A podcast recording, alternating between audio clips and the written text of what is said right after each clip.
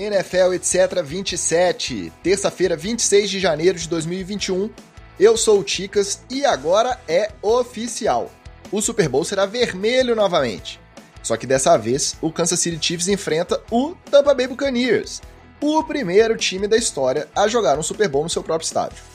Mas, como nem só de playoffs vive a NFL, nosso episódio de hoje também traz muitas movimentações e especulações dos times já avisando a próxima temporada. E também uma aposentadoria oficialmente anunciada. Para debater isso tudo, eu já chamo de volta o nosso chinelinho do NFL etc. Nosso quarterback veterano, que ainda tem gasolina no tanque para queimar, ainda tem garrafa vazia para vender. Wallace Matos, e aí, Wally? Ficou com saudade? Mandou áudio gritando pro Marcelo depois da sua substituição, igual ele faz com a gente toda semana. Bem-vindo de volta, cara. Fala galera da NFL, etc. Eu tenho certeza que vocês não sentiram a minha falta de jeito nenhum. O Marcelo, obviamente, não me substituiu a altura, porque a minha altura é muito baixa, então ele levou um pouquinho o nível. Eu vou tentar manter por aqui. E, como eu sempre prometo para ele, vai Marcelo, aquele pace de 5, quero ver agora que tá começando a corrida, beleza? Um abraço pro Marcelão, muito obrigado. Obviamente, fiquei com saudade e fiquei vendo esses jogos do final de semana com muito mais lupa para poder desfilar todo o meu desconhecimento por aqui. Justo, muito justo. E aqui também ele, o nosso media do NFL etc. O homem que conhece os atalhos dentro de campo, dentro dos cérebros, nosso defensive end, psicólogo, consultor pessoal para atletas caóticos, Luiz Vitorino, nosso Magal. Fala aí, Magal. Tá justo o Super Bowl que nos espera daqui quase duas semanas? Tudo bem contigo? Fala, meus amigos do NFL, etc. Sim, tá justo. Eu gostaria que tivesse sido o Buffalo Bills, mas o Josh Allen colou a placa, colou o Gigley ali platinado, não pega mais não. Ele não pegou, ficou maluco, jogou bola na cara dos outros, é, perdeu o emocional. E o menino Mahomes foi Mahomes, né? Deitou na justiça. É, eu não nem falei ainda, depois eu vou falar que, obviamente, o campeão dos palpites do NFL, etc., como sempre, né, já vinha se mostrando favorito, é o Ticas. Esse cara. Foi auditado? Foi auditado isso aí? Não precisa, tá tudo registrado aí, você pode precisar, tá? O, o cara manja muito. Enfim, no episódio de hoje falaremos, obviamente, dos jogos das finais de conferência, das contratações e rumores de movimentação que agitaram o mercado, da aposentadoria, conforme a gente já falou mais cedo, tudo isso no nosso primeiro bloco, Headlines. Já as polêmicas e as declarações mais comentadas da última semana, a gente traz no Tretran TL e no TD ou Fumble. Em homenagem ao Wallace, que é o nosso veterano, vamos falar da aposentadoria de um veterano. Logo que o nosso episódio da semana passada foi lançado, saiu a notícia da aposentadoria do Philip Rivers, vindo de uma boa última temporada pelos Colts, após 16 temporadas jogando pelos Chargers. Aí o debate geral passou a ser se pela carreira ele mereceria uma nomeação ao Hall da Fama ou não. Eu particularmente não gosto, acho um saco ficar debatendo a opinião de um conselho de notáveis que a gente nem sabe se são tão notáveis assim, com critérios totalmente subjetivos sobre quem merece ou não ser condecorado. Mas eu entendo que dentro do contexto da liga e principalmente, né, no país de origem, nos Estados Unidos, a discussão é relevante. Qual é a opinião de vocês sobre esse papo e o que, que o Philip Rivers deixa de, de legado aí? Ah, o Rivers é um cara que marcou época na, na NFL, é, principalmente no Chargers, mas é um cara que realmente é um dos grandes, grandes pocket passers e vai marcar história por não ter xingado nunca um adversário, nunca um companheiro e pela quantidade de filhos, né? É um personagem muito bacana, muito interessante. Não sei, e aí eu peço desculpas já antecipadas ao Rafael Cooper, que é nosso ouvinte assíduo também, se ele tem números suficientes para poder ganhar uma entrada de logo de cara no Hall da Fama. Mas ele está aí é, entre os 10 melhores da sua geração, ele está com certeza, então vai entrar em alguma oportunidade. Só não sei se entra de primeira. Agora, também acho muito ruim ficar discutindo é, opinião de um conselho de notáveis que não sei nem, nem se são tão notáveis assim como você disse. Aí é que tá a questão, né? Porque se falar só de número, ficava mais fácil da gente saber e até opinar se mereceria ou não. O problema é ser subjetivo, né, Vitorino? Eu, vou discordar. Eu acho que ser subjetivo faz parte da ideia do Hall da Fama. A ideia do Hall da Fama, na minha visão, não é um, um ranking matemático e automático de quem merece ser lembrado. Senão, para isso, é, você poderia ter um, uma programação de computador, né, um algoritmo que calculasse todos os seus stats e tal e não, não, teria votação. Automaticamente você diria, ó, quem vai para o Hall da Fama é esse aqui, atingiu a, a, nota de corte. É claro que os stats você tem que considerar, mas eu acho que tem jogadores que é, às vezes não são os melhores nas suas posições, não têm os melhores stats, mas eles deram uma contribuição para o jogo que foi significativa, seja em termos de da postura em campo, é, de coisas que eles fizeram fora de campo também. É, então, eu vejo o Hall da Fama não como uma dos melhores jogadores, mas sim dos jogadores que são dignos de serem lembrados por alguma razão. Ela pode ser pelo desempenho, que obviamente é importante, mas também pode ser outras coisas. Né? Eu até acho que, por exemplo, questões como a gente vira e mexe comenta aqui de jogador bandido, etc., isso para mim já deveria ser algo que exclua o cara de qualquer possibilidade de, de Hall da Fama. Inclusive, tirar o cara se lá na frente, é, por exemplo, vamos dizer, isso não vai acontecer, né? Mas vamos dizer, por exemplo, um, sei lá, um Aaron Rodgers vira um Hall da Fama. Aí quando ele tá lá, 70 anos maluco, ele vai lá, dá na cara de uma criança, fazer uma coisa assim, é preso. Para mim tem que ser retirado do Hall da Fama. A ideia do Hall da Fama, para mim, é uma ideia ligada à memória. Então, por isso não me incomoda tanto essa questão dos stats aí. Me, me, me, convenceu. Por não ter nunca xingado um adversário e ter tido a quantidade de filhos que teve, o Felipe Rivers merece, merece ser lembrado por Hall da Fama. É, se a gente for avaliar pela questão do personagem, né? Foi um grande personagem. O cara que não xingava, e mesmo assim era considerado um dos piores trash talks da, da liga. O J.J. Watt, quando saiu a notícia da aposentadoria do Rivers, tweetou que a lembrança que ele tem de um jogo que enfrentou o, o Philip Rivers foi antes da, da jogada sair ele apontando pro linebacker do, do time adversário falando que a jogada que eles tinham determinado para fazer, o, o, linebacker do time adversário estava alinhado errado. Ele falou: não, cara, isso aí que vocês estão fazendo tá errado, pode corrigir. Isso ele falando pro adversário. Então, assim, uma figura muito inusitada, de certa forma, divertida, né? Um personagem muito interessante no geral. Mas. E ele vai passar, passar pra história como o é, quarterback do, do Los Angeles Chargers, né? Que foi a transição, né? Que foi o primeiro cara que é, saiu de San Diego e foi jogar né, nessa transição aí para Los Angeles e acabou né, dando com burro na água também. É, e o cara que nunca perdeu um jogo e chegou a disputar um jogo de playoff com lesão no, no ligamento do joelho, mal conseguindo ficar em pé, e mesmo assim ele jogou. Então o cara era um tanque, um personagem interessante. Os próximos cinco anos aí vão ter bastante debate sobre Hall da Fama ou não para o Philip Rivers. Conforme a gente já previa aqui no NFL etc., o Super Bowl 55 que será disputado no dia 7 de fevereiro no Raymond James Stadium em Tampa, na Flórida, contará com a presença de aproximadamente 22 mil torcedores, o que representa cerca de um terço da capacidade total do estádio. Dentre eles serão 7.500 profissionais de saúde da região e também de outras cidades com times da NFL que serão convidados de honra da liga e não pagarão pelo ingresso do jogo, num gesto de agradecimento aos serviços prestados por estes profissionais durante a pandemia é, o seu Senior Bowl, Saúde Bowl, do jeito que você previu, né, Wallace? Se confirmou.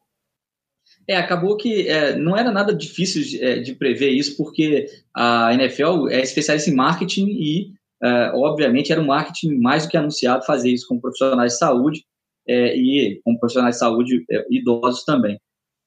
Ah, agora, eu, eu acredito que seja um, uma edição marcante do Super Bowl, mais ainda porque vai ter gente de Tampa participando de uma, um, Super Bowl com Tampa Bay em, em, campo. Vai ser mais do que especial e seria muito melhor sem pandemia, mas a gente não tem esse, esse contexto. Então, dentro do que dá para ser feito, acredito que essa é uma, uma decisão da NFL que não só a, ajuda no marketing e tal, eu ainda quero ver eles um pouco mais engajados na campanha pró-vacinação. Mas eu também queria ver a CBF mais engajada nisso também. Então, é meio que utopia minha. Eu acho que é uma, foi uma boa ação aí da NFL, foi mais do que aqueles empty é, gestures, né, empty fluffy gestures que eles vinham fazendo, mas em relação à vacinação, acho que poderia ter um pouco mais de iniciativa ainda, poderia ter um, um pé um pouco mais pesado aí a NFL de facilitar a, a vacinação da população. Inclusive, vale destacar aqui a, a, ação super bacana da, da Budweiser, que decidiu que não vai fazer propaganda no Super Bowl esse ano, e vai usar esse dinheiro exatamente para incentivar a, a, vacinação está fazendo isso tanto por meio de associação com algumas fundações, quanto usando a própria verba que eles gastariam para fazer a propaganda do Super Bowl. E aí, de certa forma, né, também está fazendo a sua propaganda, porque é, é justo também, né? Ah, vamos lembrar que propaganda do Super Bowl não é nada igual propaganda 30 segundos normal é, na TV americana, não. É, uma, é um evento televisivo com maior audiência no mundo, exceto final de Copa do Mundo. Aliás, teve anos aí que o Super Bowl conseguiu bater é, Copas anteriores na audiência e é um evento anual, não é de quatro em quatro anos. Então tem que ter essa excepcionalidade toda. 30 segundos aí é, numa rede, na, rede nacional de televisão transmitindo o Super Bowl, milhões e milhões de dólares com o valor que se pagaria para fazer a propaganda normal, dá para fazer propaganda de vacina adoidada, hein? No horário normal, né? As ações aí de, de merchandising normais. Dá para criar o Zé Gotinha dos Estados Unidos. Do zero. É, dá para comprar bastante vacina se quiser também. Enfim. E só para salientar as questões da liga em relação à diferença de procedimento né, nessa temporada da pandemia, ao contrário do que a gente está acostumado no, nos outros anos, a essa hora os times já estariam na cidade que o, que o Super Bowl é, vai ser disputado, teriam muitos eventos de mídia, muitos eventos de marketing da liga, oportunidade que nós aqui do, do Brasil é, tínhamos de ver o pessoal que cobre a NFL aqui pela ESPN e cobrir em loco, ter a oportunidade de entrevistar os jogadores que eles transmitem à distância durante a temporada inteira. E, obviamente, por conta da pandemia a logística dos times para o jogo do Super Bowl, está é, tá sendo organizada como se fosse um jogo normal de temporada regular. Tampa é, tá em casa, né? Então para eles faria tanta diferença. Mas os Chiefs vão continuar concentrados na própria sede, na própria cidade e vão se deslocar só próximo à data do, do Super Bowl. Toda a parte de mídia, toda a parte de eventos, toda feita via conferência, via Zoom, à distância. Então não vai ter aquela baguncinha que a gente gostava de acompanhar nas, nessas duas semanas entre os jogos. Não vai ter o Pro Bowl, né? Não vai ter o Pro Bowl, que é, é, geralmente é nesse final de semana entre a temporada regular e o Super Bowl, todo mundo no Havaí, quebrando as boates por lá, né, bebendo todas. É, e também tendo aqueles desafios, né, que são legais de, de, acompanhar muito mais do que o desafio de habilidade do Pro Bowl é muito mais legal do que de acompanhar do que o próprio Pro Bowl, que é um jogo mais mais soft.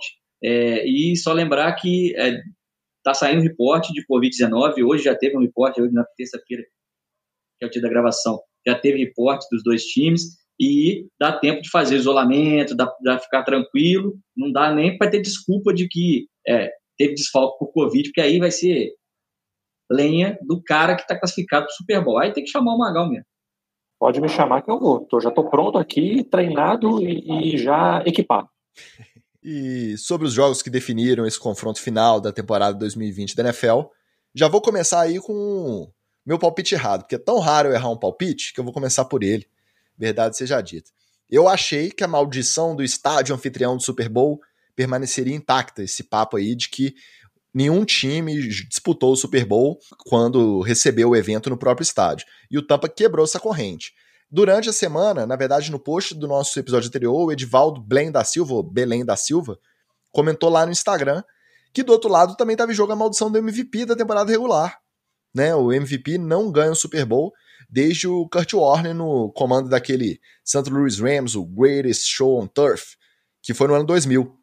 Então, assim, tudo bem. O Rodgers não foi condecorado MVP ainda, é o favoritaço, né, pelo que jogou na temporada regular. É, mas fica aí a lembrança que uma maldição foi quebrada e a outra se manteve. Um abraço aí pela lembrança pro, pro Edivaldo. Buccaneers 31, 26 Packers, e a gente só ouve falar que o Tom Brady é o GOAT, é o melhor da história. Vocês não acham que isso é um pouco injusto com o que a defesa jogou, principalmente depois das três interceptações do Brady no jogo, não? Não, eu acho que ter interceptação num jogo desse é normal. Assim. A defesa de Kansas City jogou bem também. E, cara, o Brady, por mais que ele tenha experiência, ele tá passível de lançar uma bola errada ou outra. Isso aí é, faz parte.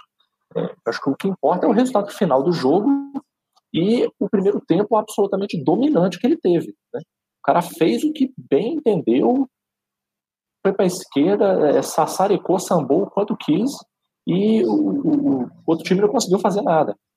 No segundo tempo, realmente ele deu uma caída, mas é o que eu sempre digo: se você faz um bom trabalho no primeiro tempo, você até pode se dar o luxo de jogar um segundo tempo pior, que foi o caso do Brady. E mesmo assim, o resultado está aí.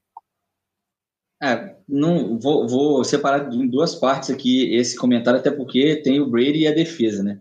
É, o Brady, cara, ele é fenomenal, é um cara que é, su, é super é, vitorioso, é um líder nato, é um cara que levou New England a tantos Super Bowls e é, desde que ele entrou na liga ele participou de metade dos Super Bowls que, que foi, são disputados, né, com esse que ele chegou. Então é um cara que não tem, não tem que, que provar mais para ninguém.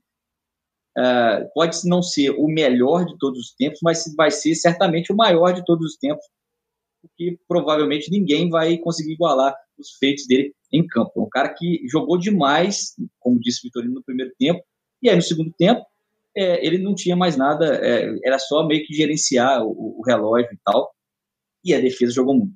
Aí eu, eu, eu concordo com você, Ticas, que uh, o tanto que a defesa jogou até sobressai o que o Brady habitualmente já joga. Que aquilo ali que o Brady fez, a gente está acostumado a ver ele fazer é, quase que temporada sim, temporada também.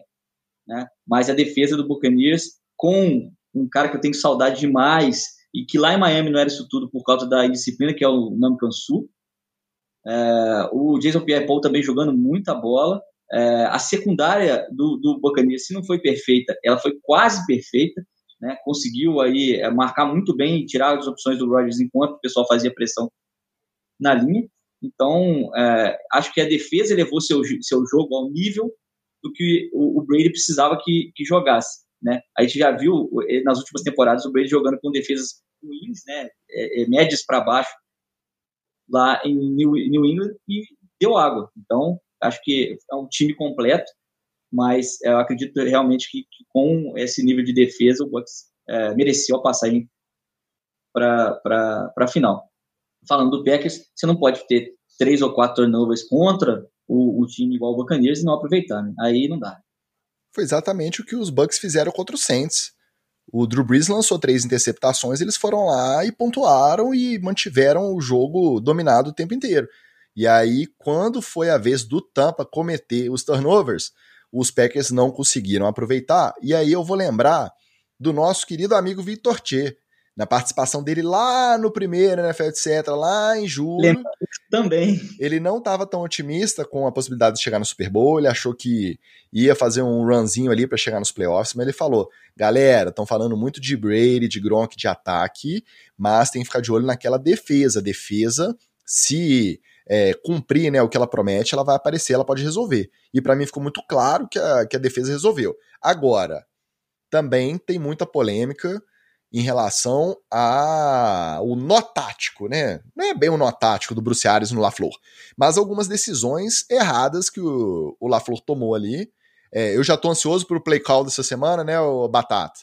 Essa semana o, call vai ter que ter duas, vai ter que ser episódio de duas horas para dar conta de, de comentar esse tanto de decisão aí. Mas assim, a gente não é especialista, a gente não fica entrando muito no mérito né, tático aqui no NFL, etc. Mas a narrativa inteira é de que o LaFleur vacilou. Vocês concordam?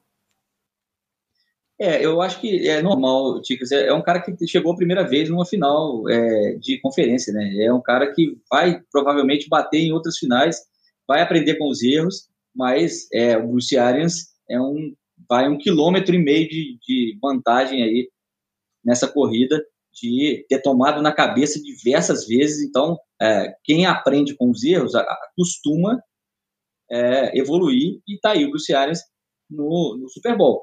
Então, é, o LaFleur tem tempo para poder aprender, acho que vai, vai é, se arrepender de algumas chamadas realmente, mas é um cara que é, tem grande futuro na NFL. Né? É, basta ver que é um cara que substituiu e, e aliás, trocou a guarda é, de um cara que marcou época em Green Bay, né, que ficou obsoleto, que é o Mike McCarthy, e o LaFleur mostrou que ele pode conduzir o time a uma final de conferência. É, eu acho que a temporada que a gente esperava que o Green Bay fizesse no início, antes do início da temporada, era muito pior do que essa aí. Né? E durante a temporada, a gente realmente reconheceu que o Green Bay podia chegar até o Super Bowl. Mas aí, é, vamos, vamos e venhamos, uh, esse Tampa Bay melhorou demais da reta final da temporada regular até agora nos playoffs. A gente tem que lembrar também que o resultado do jogo não é uma chamada ou outra. Né? Não adianta o pessoal ficar arengando aí. Ah, tinha que, o Rodgers tinha que ter corrido naquela jogada.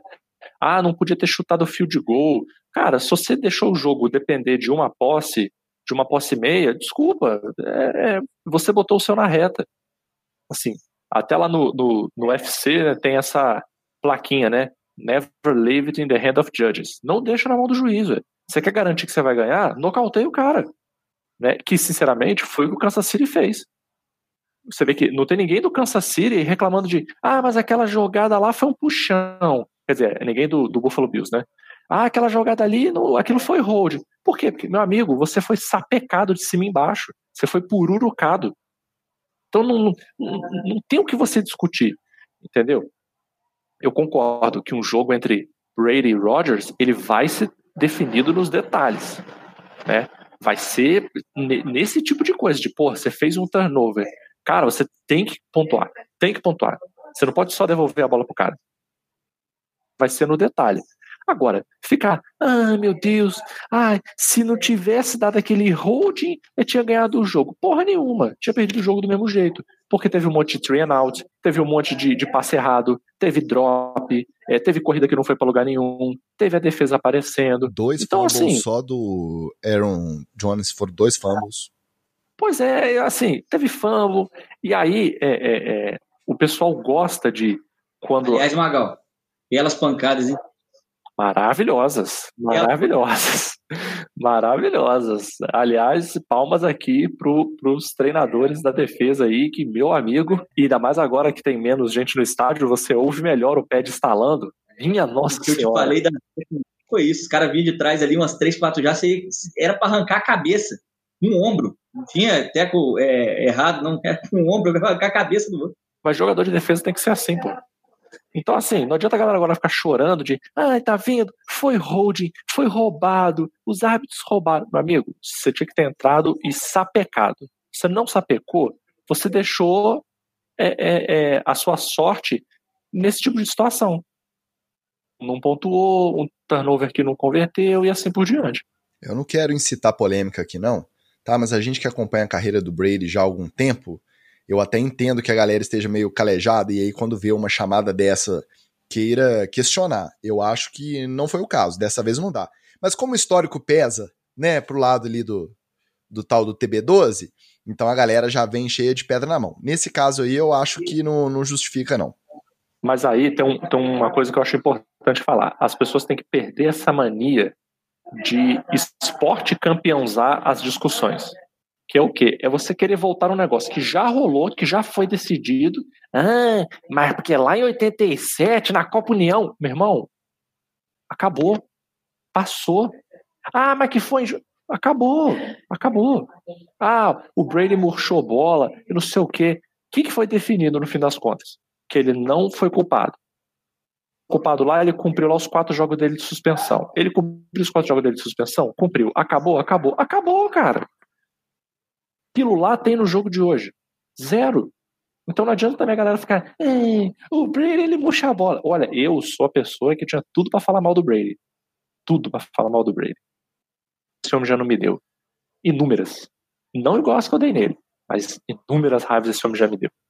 Mas, gente, o cara foi lá, ele fez, se fez ou não fez, foi punido, encerrou o assunto, é vida que segue quantos anos a galera ainda vai ficar nesse. O Brady vai ter 68 anos, vai estar tá jogando seu 28 Super Bowl, e o pessoal vai estar. Tá, é porque lá em 2007 ele vinha aqui com a bola. Ah, cara, passou, cara, passou. O que a galera não gosta de admitir é que o Brady é foda.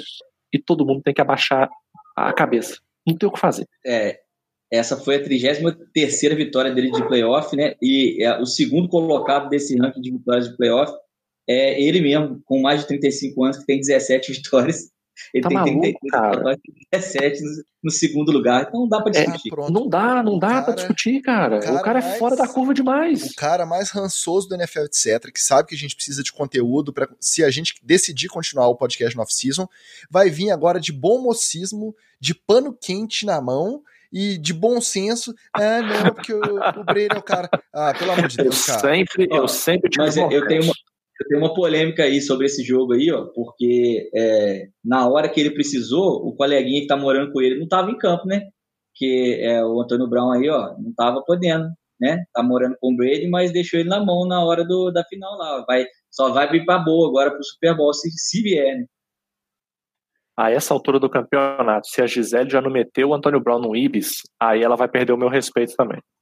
Porque eu já teria aproveitado, se eu fosse ela, eu tinha aproveitado que o Tom Brady foi pro jogo, eu tinha chamado o Antônio X e falado, meu querido, agora estamos só nós aqui, o bagulho é o seguinte, o teu Ibis já tá reservado e o Uber tá na porta, junta tuas paradas e vaza. Não, mas é que cala a boca e vaza. Vai, minha casa tu não fica mais. que eu tenho que pagar um acréscimo. E vaza antes que o Uber é, deu cinco minutos para eu não pagar acréscimo. Bora, bora, bora, bora, que o Uber já tá lá embaixo esperando. Vai, vai, vai, vai desce. E só para retomar o que vocês falaram da questão da, da defesa, a gente achou que os, o cenário Lambeau Field faria diferença para os Packers justamente nisso, né? Na hora de ir pro tackle, na hora de estar habituado ao, ao ambiente mais extremo, né? Temperaturas abaixo de zero, e parecia que era o Tampa Bay que estava acostumado a jogar no gelo, no, no clima intenso, no, no inverno intenso, porque os caras estavam com mais vontade. A gente viu mais sangue no olho, a gente viu pancada mais forte, a gente viu mais pilha mesmo. Os caras estavam com mais vontade de ganhar o jogo também. É como diz aquela frase, é... Ticas, o jogo é jogado. Você pode falar de, de é que eu tô na minha casa, que o jogador não sei o que, que a tática não sei o que. O jogo é jogado. Botou o pé de estar em campo, ele é jogado. Quando começou, eu achei que essa vontade do Tampa Bay ia exagerar, porque teve aquele tackle no, no Devante Adams, que teve targeting, né? É, que o, o, o safety é, do Tampa Bay acabou abaixando o capacete, dando no capacete do Devante Adams, e é, agora não sei se era o Adams ou se era é, um running back que recebeu sozinho, ali faltando duas jardas, e aí acabou tendo uma falta que foi o primeiro é, touchdown do, do Green Bay. Eu falei assim, ó, se a secundária do, do Tampa Bay é, começar a jogar assim, violenta e cometendo falta, o, o Aaron Rodgers vai é, deitar. Ele ganha aí é, nessas, nesses tecos ruins, também ganharia na ansiedade da linha e tal, mas não foi o que, que ocorreu. Acabou que aquela foi a única falta mesmo do primeiro tempo. Acabou é, machucando né, o time dele. Tá, chega de falar da velha guarda. Vamos falar da nova geração. O confronto entre Chiefs e Bills, 38 a 24. Ô, Jonathan, é o Jonathan. É o Jonathan, pode botar o Jonathan aí. Eu sou o Jonathan da nova geração. Já nem é mais de nova geração. E eu confesso que eu fiquei um pouco impressionado. Obviamente, mais um palpite certo do pai aqui, Chicas, né? Muito raro errar esse aí. Um monte de gente falando que o Bills isso, Kansas City aquilo, tá, Vucu Vucu não pega, babá, babá. Aí você vê que na hora que precisa os caras vão e fazem aquilo que, aquilo que a gente já sabe que eles têm capacidade de fazer. Parece mesmo que eles pisam no freio quando não precisa, e aí vai ali meio que arrastando, e na hora que precisa aparecer, eles dominam. Tanto que quando tava 9 a 0 pros Bills, ninguém é, tava animado com a possibilidade deles abrirem, abrirem vantagem e levarem o jogo. E além disso, além dessa confiança no Bills, que não fez bons jogos também na, na, na pós-temporada, né? Nem contra o, o, Colts, nem contra os Ravens, os jogos foram esquisitos, para dizer o mínimo, né? E aquela narrativa que veio da, da temporada regular. Josh Allen pode ser o, o principal adversário do Patrick Mahomes, a gente pode construir esse duelo, como foi na AFC há 15 anos atrás com Brady versus Manning, e ano passado a gente ouviu muito sobre isso, só que relacionado ao Lamar Jackson também não se mostrou verdade. O Patrick Mahomes é outro patamar. O que, que vocês acharam do jogo em si? Eu gostei que, que voltou o Clyde Edwards Hiller. O Edwards Hiller, que começou a temporada com tudo, reapareceu de novo e tá aí, se coloca como um dos principais nomes também do Kansas City. Ele tava machucado. É, isso aí, é, reapareceu, o cara saiu do nada, tá machucado, né? Mas é, o grande problema é, é isso, cara. É assim, é que esse time do Kansas City parece que é uma mistura de playmakers, né, de, de jogadores que podem fazer grandes jogadas, com um sistema que envolve todo mundo. E aí, do nada, aparece alguém fazendo jogada que você não imagina. O Sam Watkins, que ficou tweetando é, é, no, de, há duas, três semanas atrás, pode entrar no Super Bowl e, do nada, fazer uma grande jogada e, e dar o título para Kansas. É, o, o Travis Kelsey continua é, consistente, mas você estava falando sobre o Josh Allen, é, eu acredito que tenha sido mais fácil para o Kansas City ler é, essa jogadinha com o Stephon Diggs. O Cole Beasley, a gente ficou sabendo depois que ele fraturou a, a tíbia, né, a fíbula, na verdade, e jogou com a fíbula fraturada, normal, né? Jogador de futebol americano é, tem que encarar essa dor como, como parte do uniforme, mas para nós é, é algo é, que é absurdo você jogar com uma, uma fratura. É, e aí você entende um pouco como é que ficou agarrado, né? não tinha o slot receiver, é, não tem também o running back dominante, uh, o Buffalo Bills, faltou muita coisa no ataque em si, mas o Josh Allen com algumas duas ou três arminhas aí e alguns playmakers na, na defesa, acho que consegue chegar ao patamar de é, igualar o Mahomes. Mas o Mahomes é, realmente está em outro nível agora, nesse momento da carreira. É, a gente tem que lembrar que o cara não joga sozinho, né? Por mais que o Josh Allen seja um bom jogador, mas os alvos do Mahomes são muito melhores. E funcionaram. São melhores e funcionaram. Porque, por exemplo, o Singletary nem parecia que ele estava jogando. Né? Entrou, dropou bola, não conseguia correr. É, foi, foi, um cara anulado. O Cole Beasley, coitado, ele é um bom jogador, cara, mas ele, ele já é meio velho. Assim. Ele já é meio velho. É, tá ele, gasto, tá, né? ele tá gasto. Ele tá, você, olha na cara dele, você vê que ele tá marcado pela vida. E o, o, o, o meu querido Patrick Mahomes, ele tem alguns alvos que puta que pariu, né, cara? Você tem um Travis Kelsey na sua mão, pô, é bom demais. Até o bandido do Tyreek Hill, pô, o cara resolve muito drive para você. Entendeu? Muito drive. Tanto, tanto é que eles ficam desde que o Sammy Watkins começou a jogar. Eles passam mais tempo sem poder contar com o Sammy Watkins do que contando com o Sammy Watkins, e mesmo assim isso não tem um impacto significativo no, no, no time. Aí você vê é, aparecer um Mercury Hartman, vê aparecer é, os caras que Exatamente. Eu não, eu não tô tirando aqui o peso do, do, do Chiefs, tá? O Patrick Mahomes é um puta líder, né? aquela chamada de, na chincha que ele deu ali no, no Hardman depois do fumble dele, é, é, aquilo ali é coisa de líder mesmo, você vê que fez efeito. Tanto que o cara voltou depois e fez uma puta corrida. É...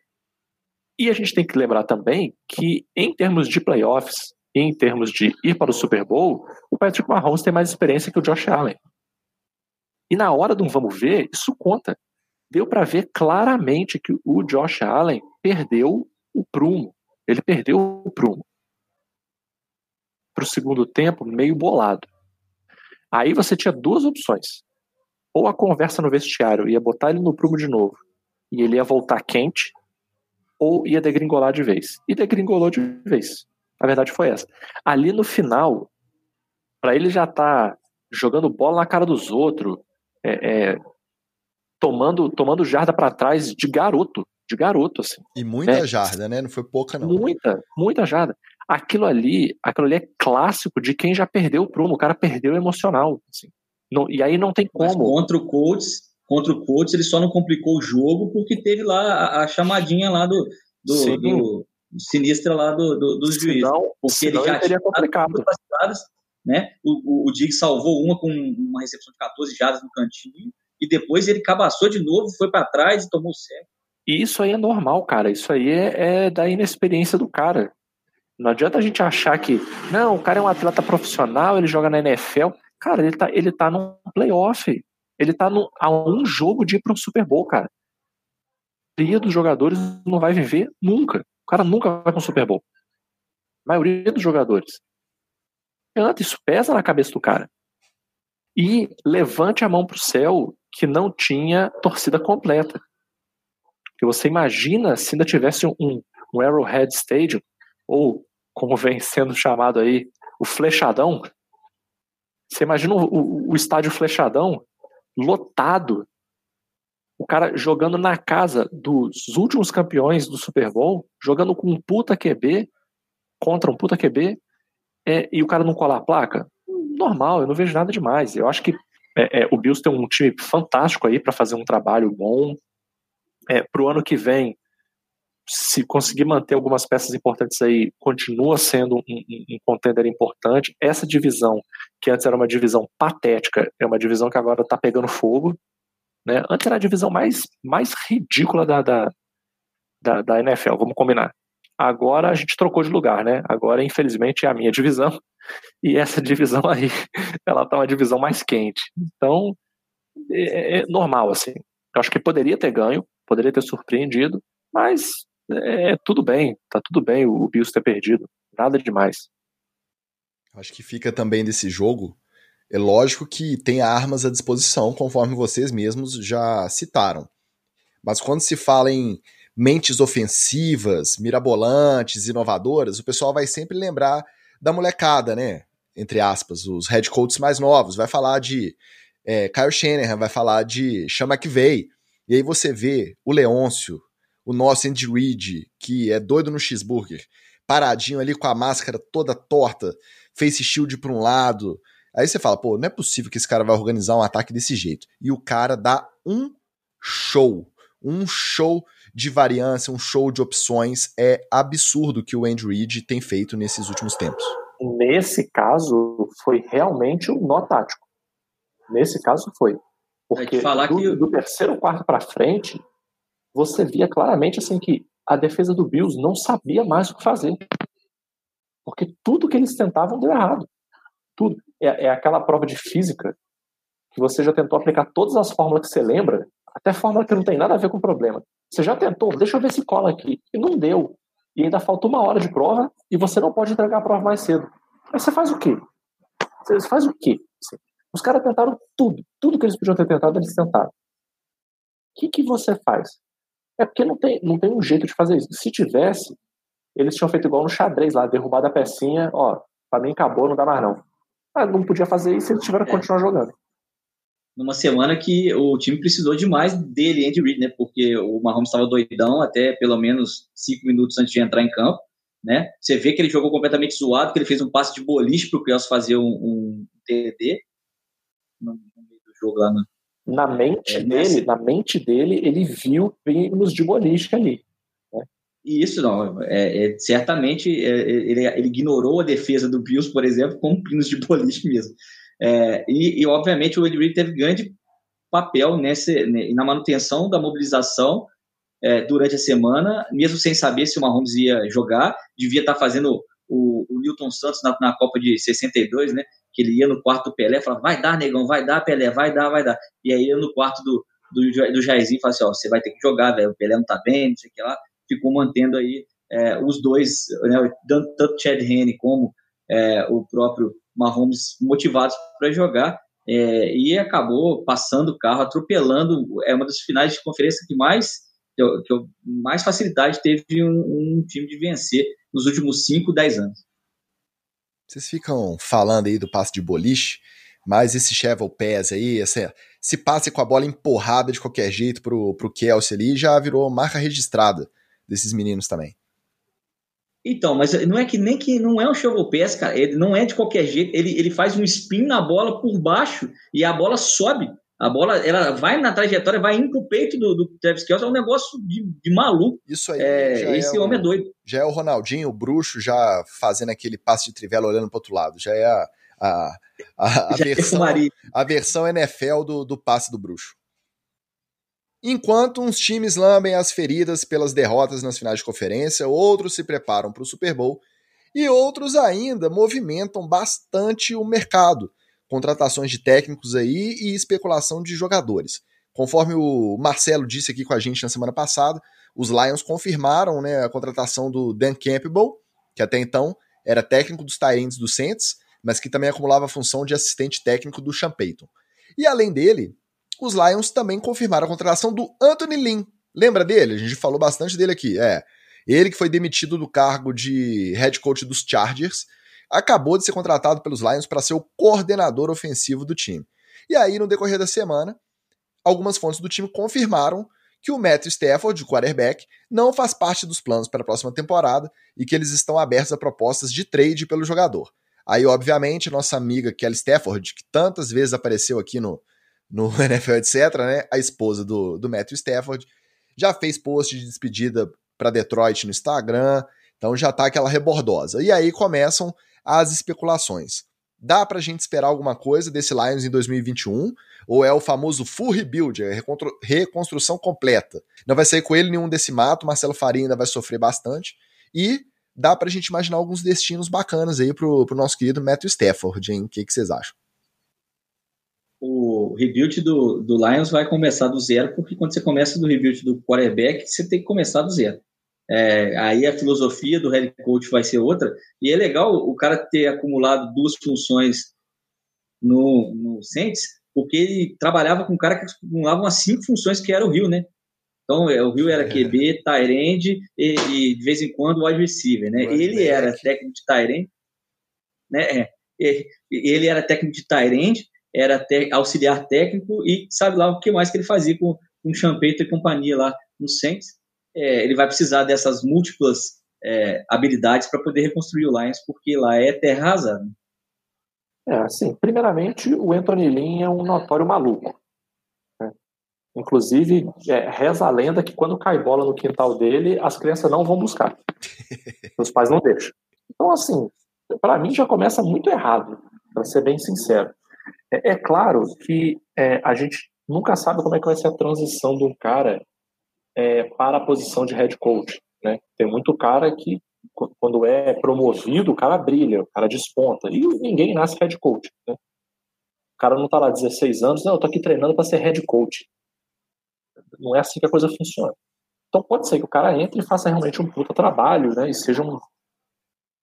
É, mas eu acho bem difícil se você está dependendo do nosso senhor Anthony Lynn para fazer essa reconstrução acho muito complicado, muito complicado. O que eu acho que pode acontecer é realmente começar um trabalho de reconstrução, mas eu acho que nesse meio do caminho é, o Anthony Lynn deve rodar e deve entrar alguém, é, eu não diria nem melhor, mas eu diria um pouco menos maluco. Só isso, só ser um pouco menos maluco.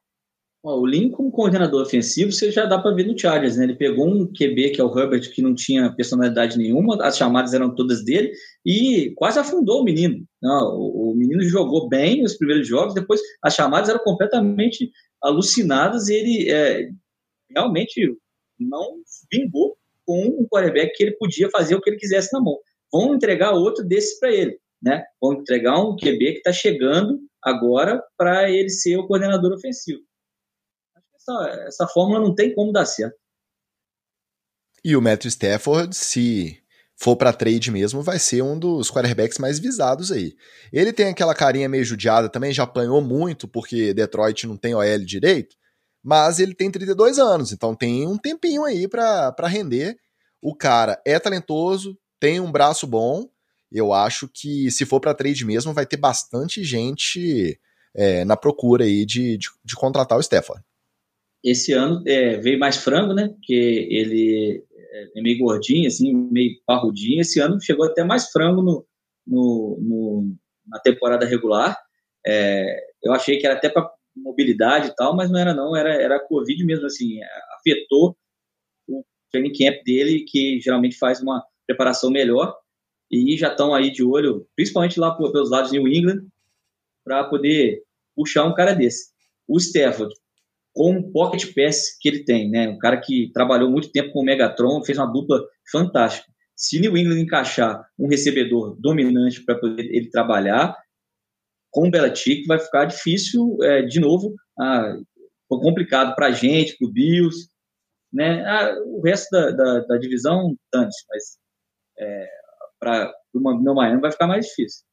Os primeiros rumores que eu vi davam conta de interesse provável interesse, né, possível interesse de, dos Patriots, dos 49ers e dos Colts. E fechando o carrossel, fechando ainda não, né, mas continuando o carrossel de contratações, mais uma vaga de head coach foi preenchida, o Nick Sirianni, que atuou nas últimas três temporadas como coordenador ofensivo dos Colts, é o novo técnico principal dos Eagles. O treinador chega com a responsabilidade de ser a última esperança do time na reabilitação do Carson Wentz. É, e lá, nos Colts, ele trabalhou como coordenador do Frank Reich, que, quando foi coordenador ofensivo dos próprios Eagles, foi o cara que fez o Carson Wentz jogar bola. Então, nessa linha cruzada aí, né, de um trabalhar com o outro, que já trabalhou com um, a esperança dos Eagles é ele ressuscitar o nosso Carson Wentz. Agora só o Houston Texans não sabe quem será seu técnico na próxima temporada e tem aquela treta toda com o Deshaun Watson, mas até que essa semana ele, ele ficou mais na dele, passou quietinho. Eu acho bem difícil que a gente veja um resultado muito bom dos Eagles já na próxima temporada. Eu acho que a próxima temporada vai ser um pouco igual essa, lá na nossa divisão querida. Talvez os Eagles despontem, porque não está precisando muita coisa para despontar lá. É uma dependência muito grande do Carson Wentz conseguir jogar bem. E em termos de outras, outros alvos, o Eagles também não está com essa Coca-Cola toda. É, não estão com alvos, alvos tão bons lá para jogar. Então, é, eu acho que é muita, é muita ficha na casinha do Carson Wentz aí e ele sozinho ele não vai conseguir fazer muita coisa não. Repito, dentro da divisão pode ser que ele dê uma bagunçada, mas mais do que isso, eu acho muito difícil. Rápido e rasteiro. Carson Wentz não é, reabilita no Eagles, tem que mudar de áreas para poder tentar uma reabilitação na carreira. O futuro é o Jalen Hurts mesmo. Negócio que até para dispensar, até para conseguir uma trade qualquer, que não seja um valor muito alto, ele tem que jogar um pouquinho, né? E nem esse pouquinho ele conseguiu jogar esse ano. Bora pro treta na TL. Aaron Rodgers estava especialmente amargo na entrevista após a derrota para os Buccaneers. Questionou chamadas do Matt LaFleur, mas isso a gente também questionou, né? Então não é muito parando. e insinuou que, assim como boa parte do time, pode não voltar no ano que vem. Isso foi o calor da derrota, foi a pressão na diretoria para ter mais alvos, para ter mais gente boa no time na próxima temporada?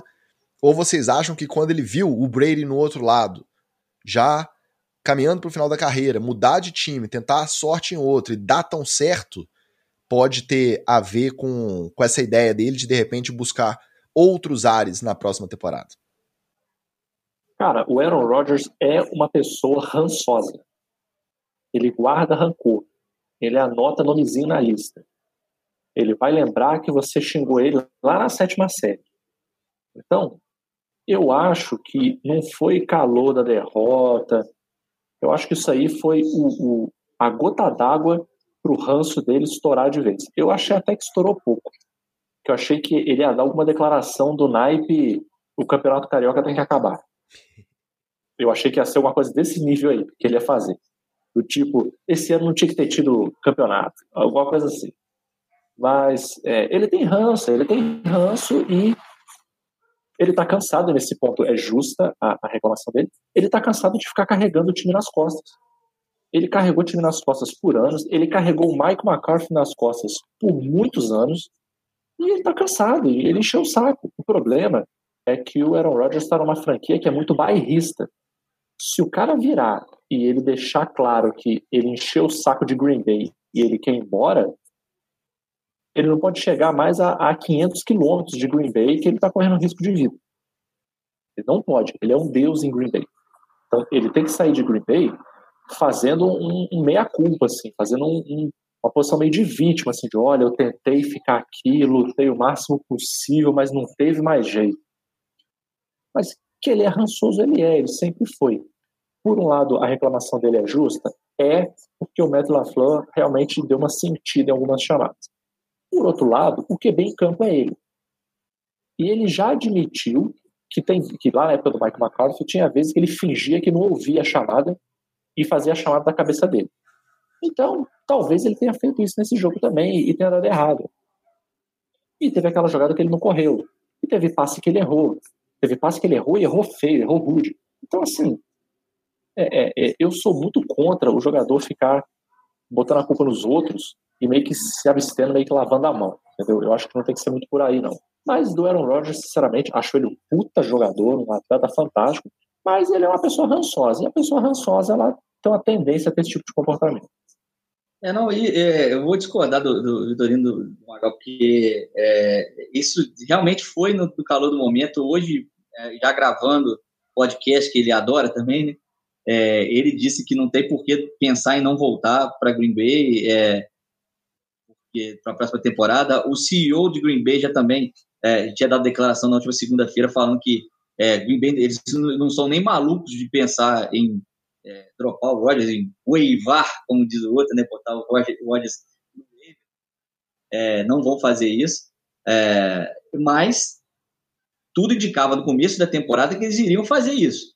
Eles draftam Love né, no, no, no, no primeiro pick, né, provocam a ira do próprio Rodgers e o Rodgers jogando muito é o MVP da temporada regular. Então essa relação aí não está muito bem azeitada desde o início da temporada. A temporada é boa, é, se terminasse com o título da, da conferência, acho que até amenizaria um Super Bowl, uma ida para o Super Bowl, amenizaria bastante. Mas é, vamos a, a, ver como evoluem essas conversas. Mas já dois dias depois da derrota, já com aquela, aquela ducha fria na cabeça, a deitadinha no travesseiro, né, deu mais impressão de que essa relação continua no ano que vem, continua na próxima temporada, do que essa tomada de decisão do Rodgers de ir para outra é, outro lugar, né, outra outra franquia. Aposto que se Green Bay coloca ele no mercado, todo mundo vai atrás, todo mundo mesmo, e ele tem uma chance de estar numa franquia grande é, amanhã ou depois. Alô Miami, tudo bom? É, mas é, acredito que isso vai se grande, resolver por até. Por que você está dando alô para Miami se a chance é de uma franquia grande? Então, franquia enorme. Né? A, a, a, única franquia que venceu o Super Bowl, vencendo todos os jogos da temporada regular e o Super Bowl. Maior franquia de todos da NFL. Então é então, só ele voltar para a década de 70. E a, uni, e a única franquia a ser citada num filme do Ace Ventura. Também Exatamente.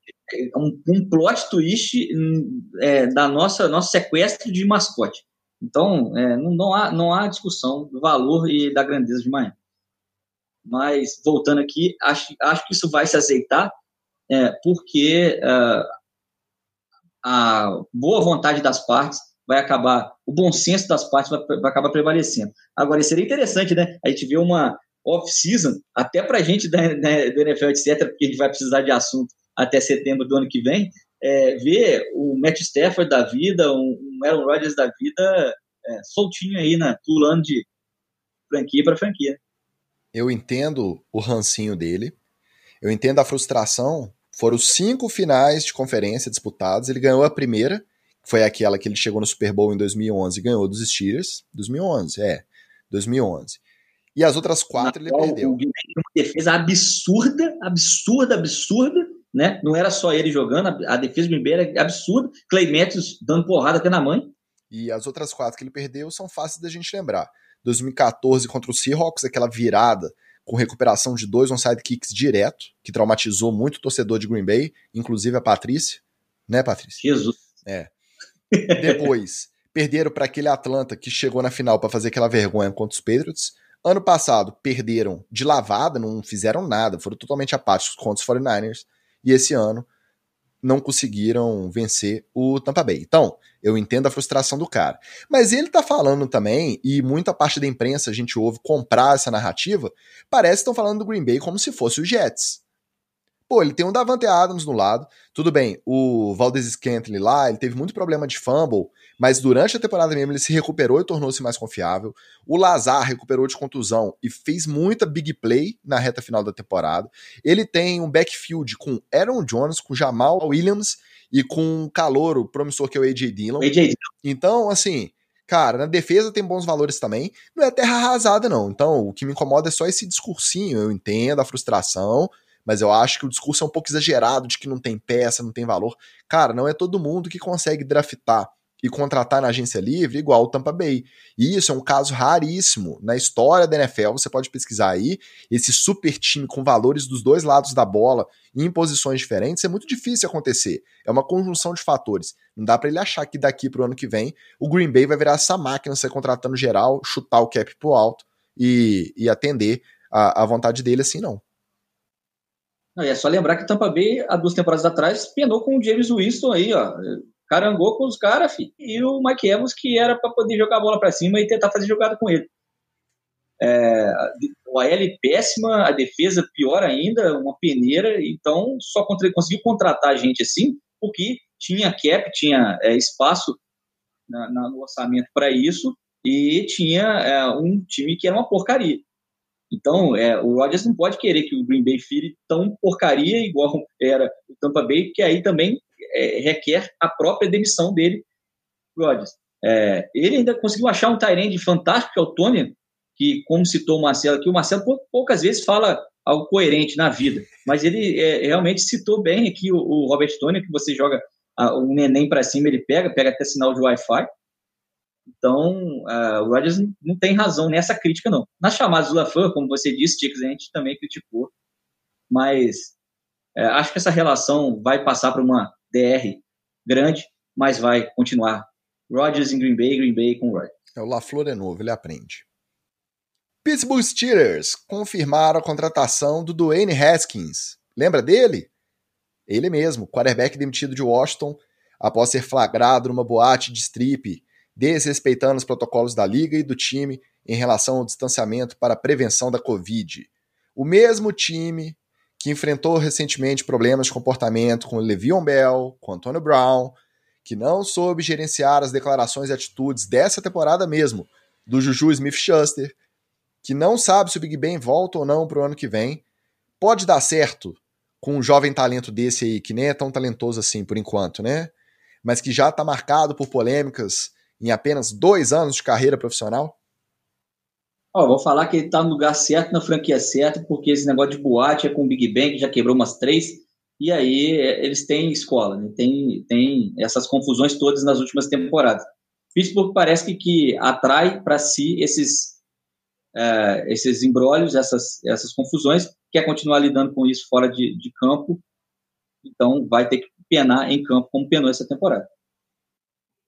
Olha, eu não sei não, vou ser bem sincero, Dwayne Haskins, para mim, está muito fora de foco. Talvez indo para Pittsburgh, mudando de áreas, mudando de head coach, Mike Tomlin consiga botar ele na linha, afinal, o Mike Tomlin já, mais ou menos, né? Mais ou menos, segurou na linha aí o Antônio Brown, né? É, o próprio Big Ben, né? Que também é, é, gosta de fazer uma encrenquinha aqui de vez em quando. Mas eu não sei. Eu acho que eu, eu perdi um pouco da, da magia em relação ao Dwayne Haskins. É, eu acho que ele, para mim, hoje ele parece mais um bust do que um, um cara de futuro promissor. Espero que não. Espero que não, de verdade. Mas eu não sei. Eu ainda estou meio desconfiado se a saída dele para Pittsburgh realmente vai resolver alguma coisa. Eu só fico com pena do TJ Watt, coitado. É um cara dominante na defesa. A defesa de Pittsburgh jogou muito bem esse ano e vai acabar aí afundando por causa da, de problemas causados pelas divas do ataque. É, a gente achou que levaria mais tempo alguém fazer essa aposta, né? Eu acho que até o Dwayne Haskins deve ter ficado surpreso, deve ter aceitado qualquer duas paçoca aí para assinar esse contrato, porque é uma franquia grande, uma franquia estabelecida e uma oportunidade tão rápida. Depois da forma com que ele foi demitido do Washington, é, eu achei bem surpreendente. Mas eu também não, não aposto dinheiro nenhum, ficha nenhuma de que ele vai render alguma coisa lá em Pittsburgh, não. Vamos ver. Ué, eu acho que isso indica muito mais que o Big Ben vai voltar, por exemplo, para poder fazer mais uma temporada, do que é, que ele seja o próximo QB da franquia. Porque eles não iam apostar num cara que teve a oportunidade de cair no colo dele, QB número um, e chutou o, o balde desse jeito. Olha, tem um outro problema aqui. É, eu estou olhando aqui no Google Maps e em volta do Rising Stadium tem quatro boates de strip. Então eu acho muito difícil que o Dwayne Haskins dê certo em Pittsburgh, sendo que, e vou ser sincero, elas, inclusive, ela é do outro lado do, do Rio Ohio. É ali do outro lado. Eu acho muito difícil que o Danny Hess vai dar certo num ambiente tão nocivo para ele quanto esse. Mas aí é tranquilo, é só pedir pro Big Ben sair mais cedo do treino, ir pra boate, que é quando o resto chegar lá, ele já tá quebrando tudo, já, já não tem problema. A não ser, a não ser que daqui para ano que vem eu esteja morando em Pittsburgh como novo contratado do Pittsburgh Steelers para assessorar os jogadores e evitar que eles façam merda. Colado com o Dwayne Haskins, eu garanto que esse menino vai do treino para casa, da casa pro treino. No máximo, eu libero uma ida na igreja por semana. Cara, esse serviço você já ofereceu nos tempos de Washington, ele não, não topou. Então nada me faz crer que agora ele vai mas, contratar. Não. Mas é aquele típico caso que o sujeito tenta emagrecer por conta própria e não consegue. Aí ele fala assim: preciso de ajuda profissional. Ele perdeu o emprego lá em Washington. Agora ele viu que ele precisa de ajuda profissional. Só mandar um e-mail aqui para nfl.etc.gmail.com. Entendi. Ó, com essa próxima treta na TL aqui, eu acho que podemos ser oficialmente considerados o podcast que mais fala de Detroit Lions da podosfera brasileira. Nem em Detroit eles falam tanto. Nem em Detroit. Mas esse merece, ó. Vou abrir aspas para a declaração do novo técnico, Dan Campbell, na sua coletiva de apresentação lá em Detroit. Abre aspas. Esse time será construído de forma a te chutar na boca. E quando você nos bater de volta, a gente vai sorrir para você. E quando você nos derrubar, nós nos levantaremos de volta. E enquanto nos levantamos, arrancaremos a sua rótula com os dentes. E ficaremos de pé, e você precisará de dois golpes para nos derrubar de novo. E quando nos levantarmos, morderemos a sua outra rótula. e dessa vez, precisaremos de três golpes para cair de novo. E quando nos levantarmos, arrancaremos outro pedaço seu. E logo seremos o último de pé. Essa será a nossa mentalidade. E aí, gente? Essa mentalidade canibalista é a mais indicada para um time em reconstrução? O que, que vocês acham? Olha, com essa declaração, a gente já tem base para mandar interditar esse rapaz. Pode interditar ele, botar o curador para cuidar dos bens dele, porque esse rapaz não tá normal. Isso aí para mim, para mim tá suando estilo aquelas aquelas falas da, da Dilma, né, do vento, de lá para cá, de cá para lá, acho que tinha que fazer uma música é, com essa declaração desse homem aí. Porque, sinceramente, assim, eu acho que ele mesmo se perdeu. O, o, o Michael Scott, no The Office, ele fala, ele fala uma frase que é exatamente isso. Ele fala assim: às vezes eu começo uma frase e eu não sei onde ela vai. E aí eu viro, eu viro um espectador. Eu só vou deixando ela aí e eu vou acompanhando para ver onde ela vai. Isso, assim, eu acho que foi isso que ele fez. Ele começou a falar, aí você me derruba, eu vou morder a sua rótula. Se você me derrubar de novo, eu vou morder o seu calcanhar, e aí eu vou. O que é isso, cara? O negócio meio sétima série. Eu vou bater na sua mãe. Não, meu pai bate no seu pai. Não, meu primo bate na sua mãe, no seu primo no seu avô. Que isso, cara? Que maluco. Assim, a, a, até, até para fazer um pep talk desse, a galera tem que entender. Senão, não faz sentido nenhum, cara. O cara, o cara tá completamente maluco. Completamente maluco. Pode internar. Ele não, ele não vai ser treinador do Detroit Cannibals nem do Detroit Dogs, né? Ele é do Detroit Lions, né? O negócio, o espírito do leão tinha que ser assim. Atacou, você morre. Se o pep talk dele é confuso desse jeito, imagina ele passando playbook. Pelo amor não, você faz aqui, nós vamos em tampa 2, e, e, e, aí vai ter seis caras no fundo. Coach, como é que tem seis caras? Não, tem, tem cinco caras no fundo, e, e tem oito caras na frente e tem três caras em níquel. Coach, não tá batendo. Cara, olha, meu querido Marcelo, se prepare para sofrer, porque o seu time tá caminhando para um lugar muito ruim, muito ruim. Parecia uma música do Carlinhos Brown isso aí, tá? Então, vocês terem um nível de confusão mental que tá a criança. Mas para ele ter aceitado o emprego de head coach do Lions também, então é, a combinação disso com essa, essa pep talk aí, já dá bem o grau de loucura da, da criança. Às vezes a, doideira dá certo. Às vezes ele começa a dar uma de Chico César lá no meio do, do vestiário e funciona. Vamos ver. Eles tentaram normalmente com gente que sabia treinar defesa, igual o Matt Patrícia, não deu certo. Então, às vezes a loucura dá. O melhor é que ele estava ali na coletiva via conferência, né? Câmerazinha posicionada na frente dele, ele de terninho, logo dos Lions no fundo. E ele falando, ele falando esse tipo de, de declaração. E eu confesso, conforme eu ia lendo, ia dando a coceirinha aqui assim no joelho, sabe? Na hora do, da mordida da roda, dava um, um, um, nervosinho. É só pernilongo mesmo que tá quente pra caramba hoje. pra fechar, de vez mesmo, uma treta daquelas que a gente odeia ter que informar, que infelizmente são recorrentes, muito mais do que uma declaração dessa que a gente pode dar risada, né? Não é nem uma treta, é crime, crime. O Chad Wheeler, tackle reserva do Seahawks, na verdade é até free agent atualmente, né? Nessa temporada ele jogou cinco jogos pelo time de Seattle. Foi preso no sábado, na madrugada de sábado, por agressão à sua namorada. De acordo com o boletim de ocorrência, ele a estrangulou até que perdesse a consciência e durante a briga ainda deslocou seu braço. Depois que retomou a consciência, ela conseguiu correr para o banheiro e ligar para a polícia. Só pra você ter uma ideia do que, que a gente tá falando e do tamanho dessa monstruosidade desse crime aí, a gente tá falando de um cara que mede 2 metros e pesa 140 quilos, agredindo uma mulher de 1,78 e 65 quilos. Ele continua preso, com a fiança estimada em 400 mil dólares, e tomara que continue preso, porque um cara desses não pode ficar solto por aí, não. Né? É, e aí a gente vai lembrar aqui do Tarek Hill, do Karen Hunt, gente que devia estar tá presa fora da NFL e ser defenestrada do esporte, porque realmente é, eles estão aí no Kansas City Chiefs, né, e jogando, e, e é, acho que ah, o que você falou é crime e uma agressão covarde é, para pegar um cara de, do tamanho dele, aposto que ele não conseguiria fazer.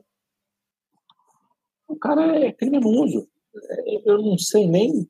É, é, quer dizer, eu sei, né? Isso aí a liga, a liga escolhe quando vale a pena passar pano ou quando não vale a pena passar pano. É, nesse cara aí, como ele é um cara reserva, provavelmente eles não vão passar pano e esse cara dificilmente deve voltar a jogar. Mas, sinceramente, o que a gente devia ver era um banimento independente da performance atlética do cara. Porque eu te garanto, eu te garanto, que se já houvesse um histórico na liga assim de, cara, você pode ser o Patrick Mahomes, você ficou maluco de hoje para amanhã, deu na cara da sua namorada, acabou, você tá fora, seu contrato está cancelado, é, devolve essa camisa aqui do time, já ter, como eles fizeram no caso do Aaron Hernandes, né, mutirão para troca de jersey, já vem aqui, traz a jersey do cara, você vai ganhar uma outra jersey aqui de graça, de outro jogador, e acabou, tem que, tem que ser, nesses casos, tem que ser meio 1984 e apagar o cara da história. Assim, tem que apagar o cara da história. Entendeu? Porque é, esse tipo de coisa continua acontecendo, porque lá no miolinho da NFL, o cara sabe que assim, o que vai dar merda ou não, não é o nível da agressão que você cometeu. E sim aquela balança entre ah, foi a merda que você fez e quão bom jogador você é. Se a balança pesar mais para um lado, você fica. Se ela pesar mais para o outro, você sai. Infelizmente é isso. Mas não deveria. E aí a gente, como, como torcedor, como pessoas que acompanham o esporte, a gente deveria também é, é, é, fazer a nossa parte, né? Aqui no Brasil isso é mais fácil, porque já é um pouco mais difícil. Mas, por exemplo, é, no caso aí da pessoal dos Estados Unidos, é você não comprar jerseys desse cara, é você não seguir esse cara em rede social, é você não ficar jogando confete em cima desse cara. É, eu, por mim, assim, eu, eu nem comentaria. Assim, a gente tem que comentar porque faz parte, né? Mas, assim, é, é, é até para poder botar esses casos à luz. Mas na narração, assim, eu acho que, não sei, cara, tinha que apagar esses caras, tinha que apagar eles do esporte, entendeu? Tirar, banir, acabou e o cara, não, o cara, o cara virar um, um, um, um párea, assim, sabe? É, infelizmente, as experiências aí, os casos né, sucessivos mostram que uma tomada de consciência por parte da liga, de campanha de conscientização, de orientação, não dá para a gente esperar ou não vai ter efeito a, a, curto ou médio prazo. E isso é urgente. Tem mulher correndo risco de vida aí com um cara desse tamanho indo para cima dela para agredir.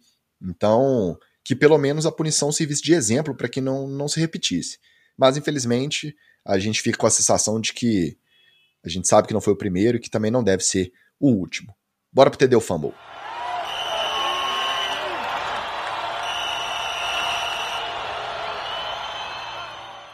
Vamos TD o Fumble aqui para suavizar o nosso papo. Vamos lá. Julia Edelman, wide receiver lendário dos Patriots. Ao responder sobre o sucesso de Brady Gronk nos Buccaneers, diz que Abre aspas. É como um casamento, em que a gente se separa, mas continua amando um ao outro. Nós temos três meninos, que no caso são os três troféus do Super Bowl. Então continuamos nos falando, mas precisamos seguir cada um com a sua vida. Torço pelo sucesso deles. É incrível assisti-los vencendo e fazendo grandes jogadas. Claro que é um pouco esquisito também, mas as coisas são assim mesmo. E aí, demonstração pública de dor de cotovelo com saudade do ex. É TD ou Fumble? Ah, esse anão maravilhoso, esse anão fantástico, o segundo anão do Brady, né? Porque é, já teve outro anão na história antes do, do Julian, Edelman, é, e que agora foi trocado pelo Scottie Miller, que também já apareceu também no, na final de conferência. É, cara, é, gosta do anão Tom Brady, mas Achei TD do Julian Edelman. Maravilhosa declaração de amor. E eu adoro as abre aspas do, do Tico. Eu acho que é TD também. E para tentar acalentar o coração do Julian Edelman, eu vou oferecer aqui para ele as letras maravilhosas de uma belíssima canção da Fafá de Belém, quando ela diz: Abandonada por você, apaixonada por você.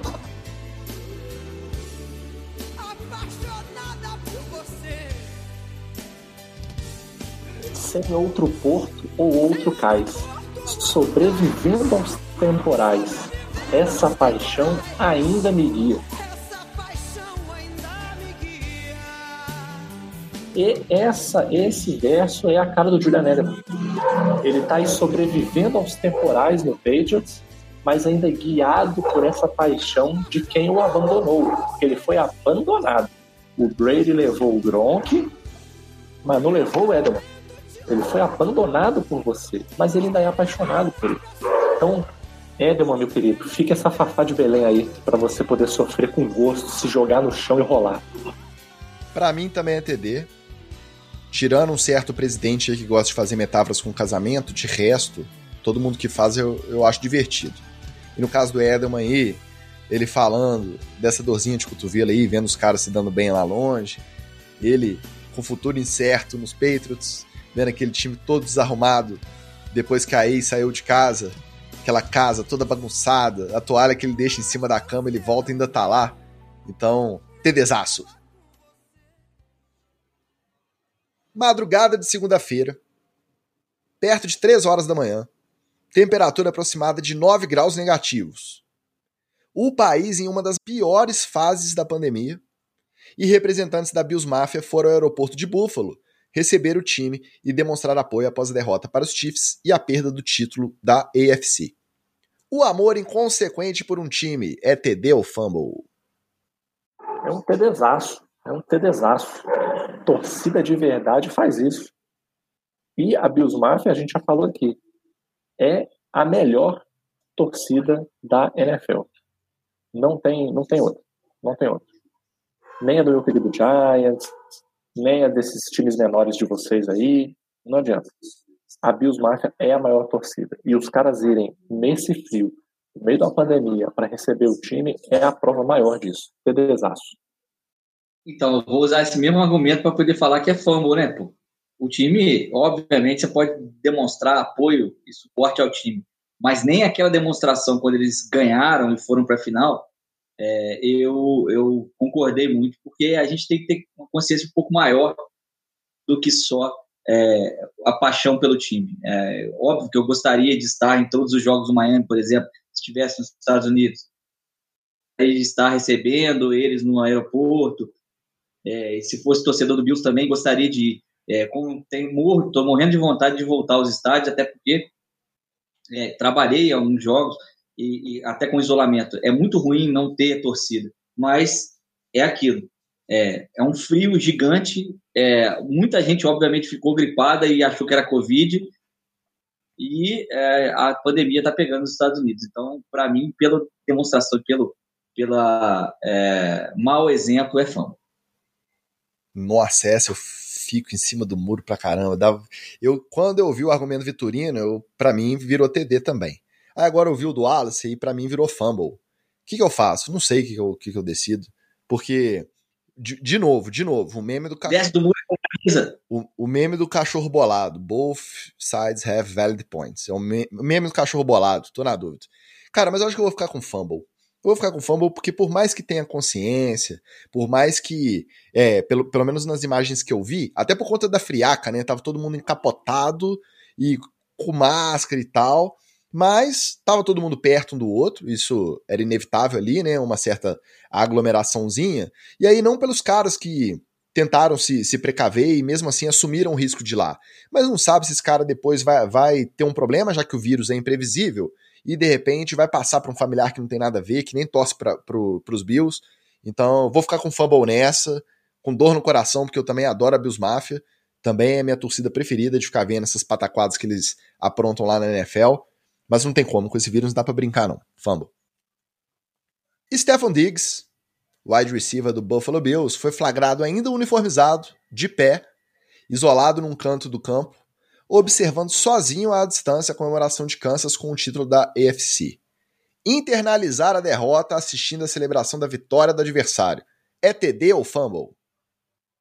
Vou, vou, falar da minha experiência pessoal de várias derrotas na vida, então eu posso dizer que é TD. Cada derrota que eu tive me ensinou e me levou para frente e me é, tornou um ser humano um pouco melhor. Serve para que o Diggs tenha mais vontade ainda de voltar e superar uma temporada que ele fez de quase MVP, né? Porque se não tivesse o Rodgers aí, ele tava, ia estar na conversa certamente jogadores da temporada regular. É, é, que realmente olhar e falar, eu quero estar lá no ano que vem, eu quero levar o Bills a estar lá, ano que vem vai ser o Buffalo Bills é, a comemorar. Então, é, é para mim é TD. Para mim é TD também, principalmente porque ficou parecendo assim uma, uma cena inicial de, de filme que vai dar aquele plot twist, assim, tá, tá fazendo a construção do personagem. que vê esse rapaz? Aí tem aquela cena dele vendo o time adversário vencendo ele sozinho lá no campo. Não sei, vou levantar essa bola aqui. Não sei o quanto que isso aí não foi uma coisa também meio para mídia ver. Ver que eu tô aqui, vou fazer um fazer um teatrinho. Pode, pode ter sido. Mas, mas eu vou dar esse voto de confiança para o Stefan Diggs. Eu acho que foi sincero mesmo, assim, foi aquele olhar assim de, de frustração, né? Mas uma frustração é, que se transforma em, em, em, energia, em força, né? Assim, de não cheguei, mas vou agora, vou recomeçar, né? Partir do zero de novo e vou chegar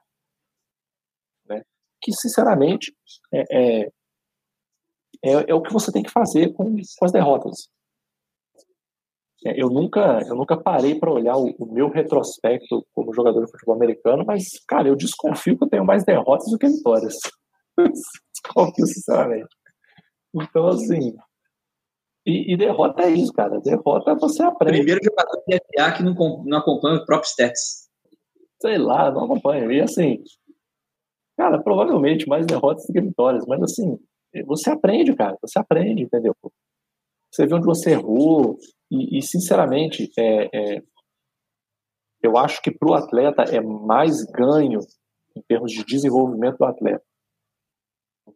Mais difícil encarar derrota, ter que suar, do que às vezes o cara dá sorte, por exemplo, entrar num time muito campeão, é, é, cara, o time ganha meio sem muito a presença do cara e o cara vai entrando numa vibe meio errada de que ah, eu sou fodão, meu time ganha todos. É, seu time ganha todos, mas qual é o percentual da sua contribuição nisso aí?